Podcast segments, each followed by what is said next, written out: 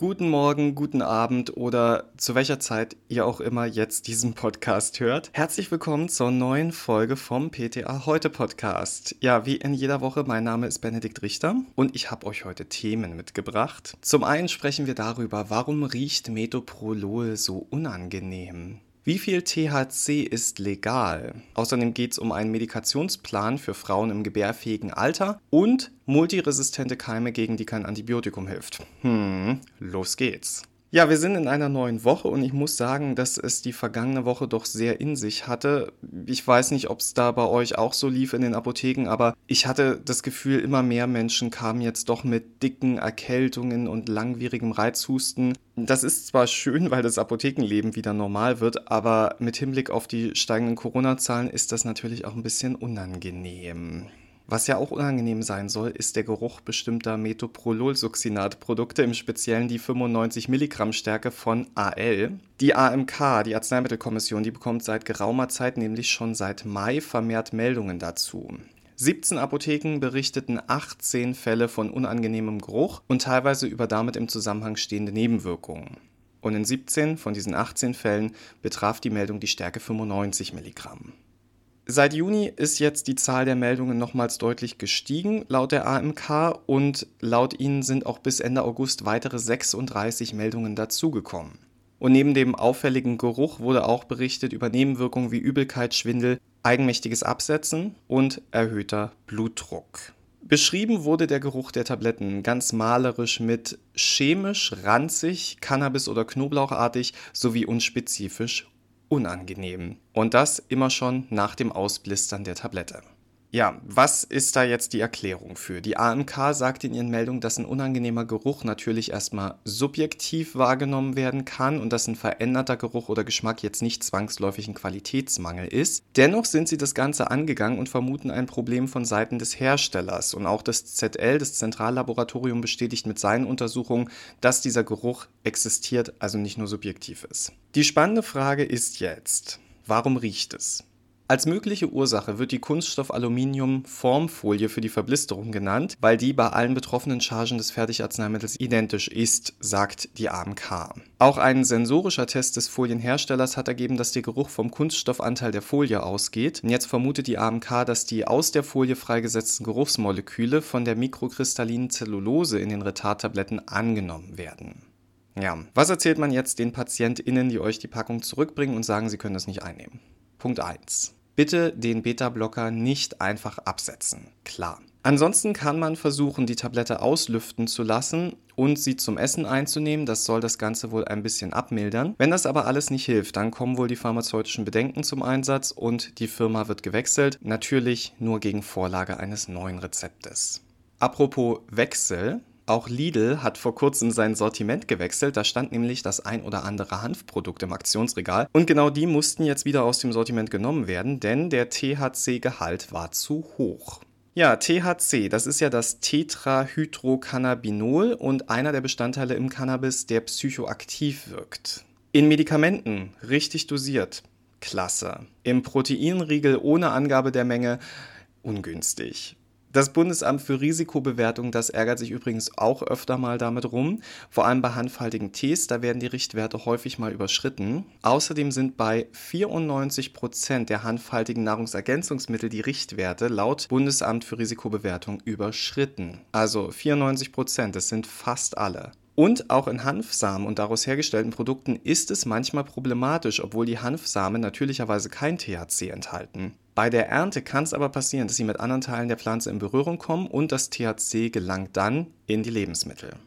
In der EU haben wir jetzt das Problem, wir haben keinen allgemeingültigen Maximalwert. Es existieren lediglich Richtwerte für bestimmte Bereiche. Und schon 2018 hat das Bundesamt für Risikobewertung das Risiko für psychogene und pharmakologische Wirkungen durch den Verzehr handfaltiger Lebensmittel untersucht. Und schon da, 2018 kam es zu dem Schluss, dass man sich mit dem Verzehr handfaltiger Lebensmittel durchaus so ordentlich dosieren kann, dass psychomotorische und psychogene Effekte zu erwarten sind. Darüber hinaus ist es in den Augen des BfR auch möglich, dass bei Verzehr handfaltiger Lebensmittel THC-Dosen aufgenommen werden könnten, die im Bereich der arzneilich eingesetzten Dosen von mehr als 2,5 Milligramm pro Person und Tag liegen. Tja, und das heißt, pharmakologische Wirkungen sind in diesem Fall zu erwarten. Diese THC-Gehalt, die könnten gerade bei Menschen, die viel von diesen betreffenden Produkten verzehren, bei Kindern oder Schwangeren durchaus zu gesundheitlichen Beeinträchtigungen führen. Alkohol, bestimmte Arzneimittel, die können diese Effekte verstärken und auch der umgekehrte Fall ist möglich, nämlich dass das THC die Wirkung von Arzneistoffen beeinträchtigt. Ja, da wir gerade von Schwangeren sprechen, es gibt einen neuen Barmer Arzneimittelreport und der kam zu dem Ergebnis, dass im Allgemeinen eine von 100 befragten Frauen während ihrer Schwangerschaft teratogen wirksame Arzneimittel erhält. Ja, das ist zu viel. Viel zu viel sagen sie und fordern daher die Einführung eines Medikationsplans für Frauen im gebärfähigen Alter. Teratogen, das wisst ihr, bedeutet fruchtschädigend, also das sind Substanzen, die beim Ungeborenen zu Schäden oder Missbildungen führen können, wenn die Mutter sich diese Substanzen bewusst oder unbewusst zuführt. Im ersten Drittel der Schwangerschaft, da werden die kindlichen Organe gebildet. Das ist eine super wichtige Phase. Und in dieser Phase ist das wachsende Kind besonders anfällig für schädigende Einflüsse von außen. Und deshalb darf zum Beispiel die Analyse und eventuelle Umstellung von einer bestehenden Medikation nicht erst zu Beginn der Schwangerschaft in Angriff genommen werden, sondern die muss schon vorher erfolgen.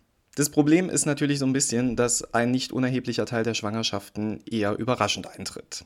Und deswegen sollte jede Frau im gebärfähigen Alter darüber informiert sein, ob ihre aktuelle Medikation während einer Schwangerschaft fortgeführt werden könnte, auch wenn sie aktuell vielleicht noch keinen Kinderwunsch äußert. Im Arzneimittelreport fielen nämlich vor allem die Weiterverordnungen negativ auf. Und da sind vor allem Wirkstoffe aus dem neurologischen Bereich wie Valproinsäure, was ein sehr starkes Teratogen ist, aber auch Topiramat und Carbamazepin, die als gesicherte Teratogene gelten, zu erwähnen. Der Medikationsplan für Gebärfähige, der sollte schon ab dem ersten Medikament erstellt werden. Der Plan muss aufzeigen, ob die Medikation für die Fortsetzung während einer Schwangerschaft geeignet ist oder nicht. Das ist nicht nur wichtig, um auf möglicherweise teratogene Wirkstoffe hinzuweisen, sondern auch um Dauertherapien von Grunderkrankungen sicherzustellen. Denn aus dem Barmer Arzneimittelreport geht auch hervor, dass eine nicht unerhebliche Zahl der Schwangeren ihre Medikamente aufgrund unnötiger Sorge eigenmächtig abgesetzt hatte. Jetzt ist es so, dass es diesen vorgeschlagenen Medikationsplan noch nicht gibt. Und da kommen wir jetzt ins Spiel, denn wir könnten zum Beispiel unsere PatientInnen darauf hinweisen: hey, Sie nehmen da ein echt gut wirksames Medikament ein. Es kann aber sein, dass dieses Medikament in einer Schwangerschaft nicht ganz so optimal wäre. Ich würde Ihnen empfehlen, einfach mal mit Ihrem Arzt zu sprechen, wie Sie sich im Falle einer Schwangerschaft verhalten sollten und welche Alternativen Sie dann einnehmen könnten war ein Vorschlag. Natürlich sollte man hier mit Fingerspitzengefühl agieren, denn nicht jede Person findet das Thema Schwangerschaft und Kinderwunsch emotionslos. Also aufpassen.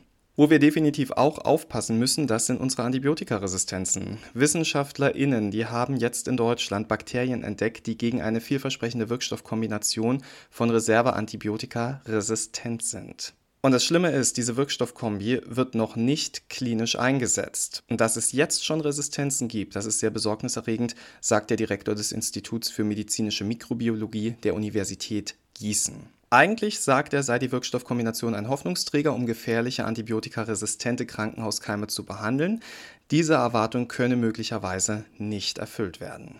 Konkret geht es hier um sogenannte Enterobakterien. Dazu zählen die berühmten Krankenhauskeime, die schwere Infektionen im Darm und in den Harnwegen verursachen können. Und laut den WissenschaftlerInnen steigt die Gefahr, sich mit diesen Erregern zu infizieren, da sie zunehmend widerstandsfähig gegen eine Gruppe von Antibiotika sind, nämlich die sogenannten Carbapeneme. Und diese Gruppe, die gilt als entscheidende Antibiotikareserve für Notfälle, wenn andere Antibiotika nicht mehr anschlagen. Um genau diese Enterobakterien trotzdem behandeln zu können, hat man die eben erwähnte Wirkstoffkombi eingesetzt. Die Wirkstoffkombi, von der wir sprechen, enthält ein etwas älteres Antibiotikum, das Aztrionam und den neueren Hemmstoff Avibactam.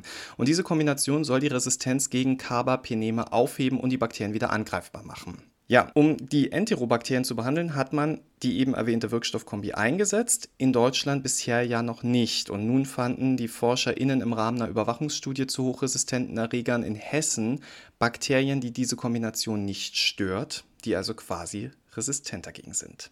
Ja, in vielen Ländern werden nach Expertenangaben mehr als die Hälfte der Antibiotika falsch eingesetzt. So bekommen PatientInnen Antibiotika bei Virusinfektionen, obwohl sie ja nur bakterielle Infektionen bekämpfen, oder bekommen zum Beispiel ein Breitbandantibiotikum, wenn ein zielgerichteteres Medikament viel, viel sinnvoller und besser wäre. Und wir wissen, ein Falschgebrauch von Antibiotika fördert natürlich die Gefahr für Resistenzen. Und mit dieser etwas pessimistischen Aussicht in unsere Zukunft müsste ich mich jetzt verabschieden. Ich weiß, das ist ein bisschen gemein. Und äh, deshalb hier noch ein kleiner Hinweis. Heute Abend gibt es wieder Yoga mit Mira Fischer auf Zoom. 20 Uhr geht's los und den Einwahllink, den findet ihr auf ptaheute.de. Mir bleibt jetzt noch, euch eine tolle Woche zu wünschen. Und ich würde mich freuen, wenn wir uns einfach nächsten Montag wieder hören. Also ihr mich hört, ihr seid dabei. Ich werde auf jeden Fall da sein. Bis dahin und gehabt euch wohl und herzlich willkommen im Monat September.